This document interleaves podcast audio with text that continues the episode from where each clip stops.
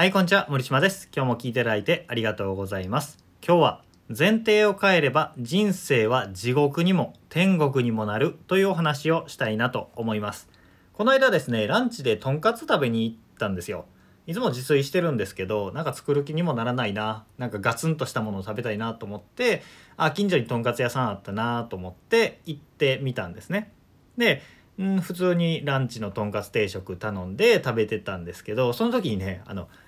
とんかつ屋さんって大体番茶とかこう湯飲みでお茶が出てくるじゃないですか。でその湯飲みになんかありがたいおとお言葉みたいなのがね 書き込んであったんですよ。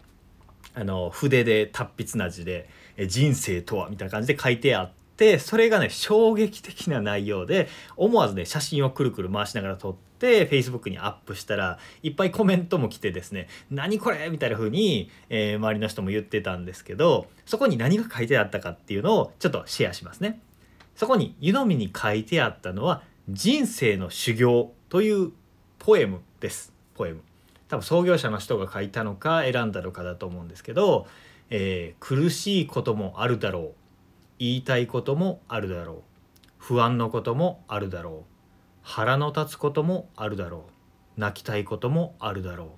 これらをじっとこらえていくのが人生の修行である。丸っていう詩でうわーって気持ち悪くなったんですよね。何それみたいな。そんな人生嫌って思ったんですけどで思ってあこのコップ湯飲みでお茶飲むの嫌だなと思って店員さんになんか別のコップあります？って聞いたら「いや同じのしかないっすね」って不思議な顔されながら言われたんですけど、えー、これどう思います？人生の修行は苦しいこと辛いこと全部耐え抜いて耐えてじっとこらえていくのが修行なんだよ。こう捉えてるとね人生地獄だと思うんですよね本当に。人生とは修行だ。修行とは苦しいことを耐えることだ。みたいなね。あの Facebook に上げたとこのコメントとかシェアしてくれた人は昔は私もこう思ってたみたいなことをね言ってたりとか、えー、なんか相当気分悪かったんだろうなとかこのコップ作った人は今も頑張って苦しんでるんだろうなみたいなコメントがじゃんじゃんじゃんとあったんですけど本当にそうであ人生って楽しいものだよなって楽しいことをいっぱいするために生まれてきたよなって思うと楽しいことが増えるし修行だよな。耐えようって思うと辛いことがどんどん生まれていくっていう辛い人生になってしまうなと思うんですね。えー、あなたは人生はどういうものだと思っていますか？もしくは、えー、仕事とはどういうものだと思っていますか、えー、夫婦関係友人関係ってどういうものだ？自分に何をもたらしてくれるものだって思ってますかね？そういう前提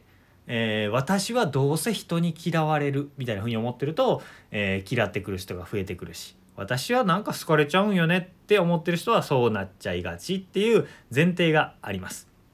であの翡翠小太郎さんっていう方の言葉でめっちゃいい言葉があるんですね。短所と長所人の短所と長所強みと弱みについての言葉なんですけど、えー、人は長所で尊敬されて短所で愛されるっていう言葉があってめちゃめちゃいいなって思ったんですよね。長所で尊敬されて短所で愛される。でもこれってめちゃめちゃ素敵な世界観で素敵な前提だと思うんですよね。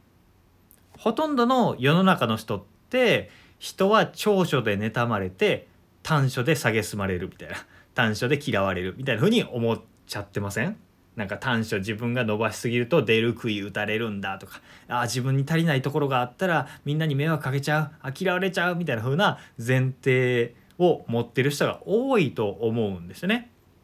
でも翡翠さんの、え前提ってすごい素敵だなと思ってそれを採用することにしたんですよね。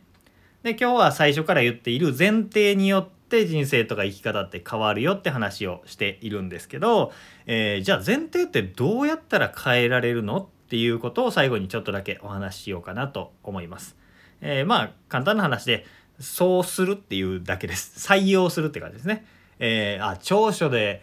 長所で尊敬されて短所で愛されるっていうことにしようみたいな感じですね。あの、最初はね思い込めないし自分の今までの信念から変わらないと思います。できないところがあればあ嫌に嫌だって思われるなって思うかもしれないんですけど、えー、自分が採用したのは長所で尊敬されて短所で愛されるっていうことだよなって思うとあ愛されてるかもってちょっとだけ思えるようになってきたりするんですね。